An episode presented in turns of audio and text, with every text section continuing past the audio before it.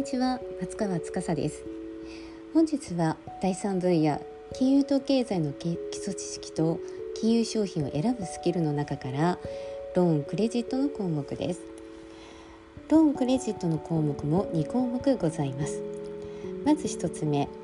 住宅ローンを組む際の留意点を理解することです。例えば無理のない借入限度額の設定であったり返済計画を立てることですね。であともう一つは返済を難しくさせる代に備えることというふうになっております。で2項目目。無計画無謀なカードローンやクレジットカードなどの利用を行わないことを習慣にすることとなっております。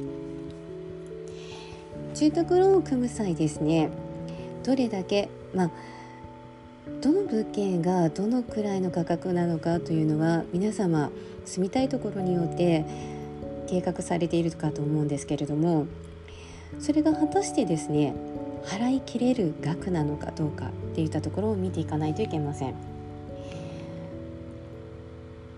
今はこれだけの金額が払えるなと思っていても今のようにコロナの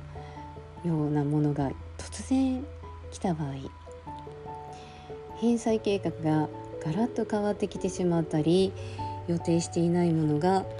出ていってしまったりといったことになります。ですからカツカツのところでは組まないというのが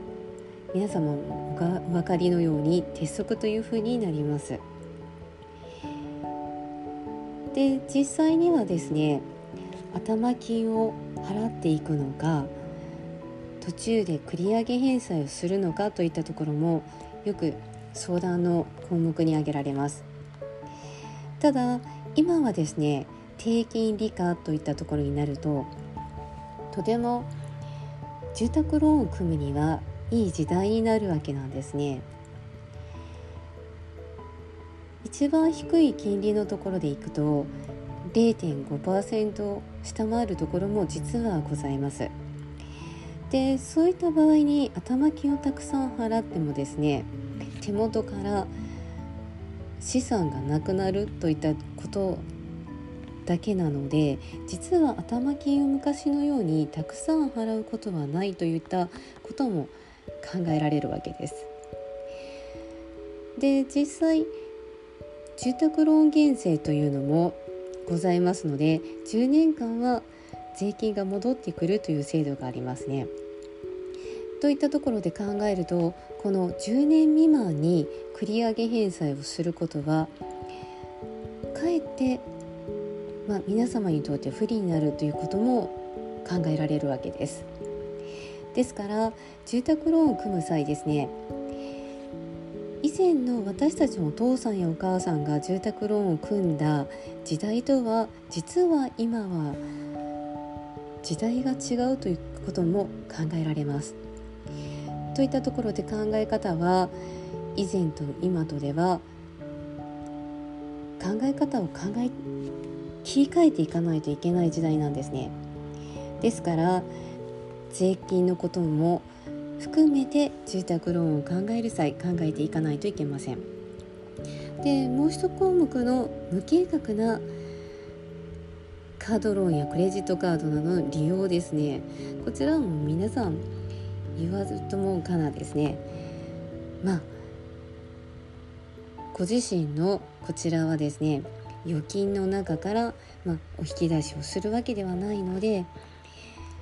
無謀なカードローンであったりとかですね、まあ、クレジットカードもすぐにお買い物ができてしまうのでご自身の預貯金からどんどんと、まあ、こちらは減っていくので、まあ、翌月翌々月の返済が苦しくなるっていうことも皆様お分かりになっていることかと思います。ですから何でもかんでもですねクレジットカードで支払うというのはあまり良くないかもしれません。ですから計画的なクレジットカードの利用ということも大前提に考えていかないといけません。といったところで本日はローンとクレジットに関してでした。明日は資産形成商品についてです。本日も皆様ありがとうございました。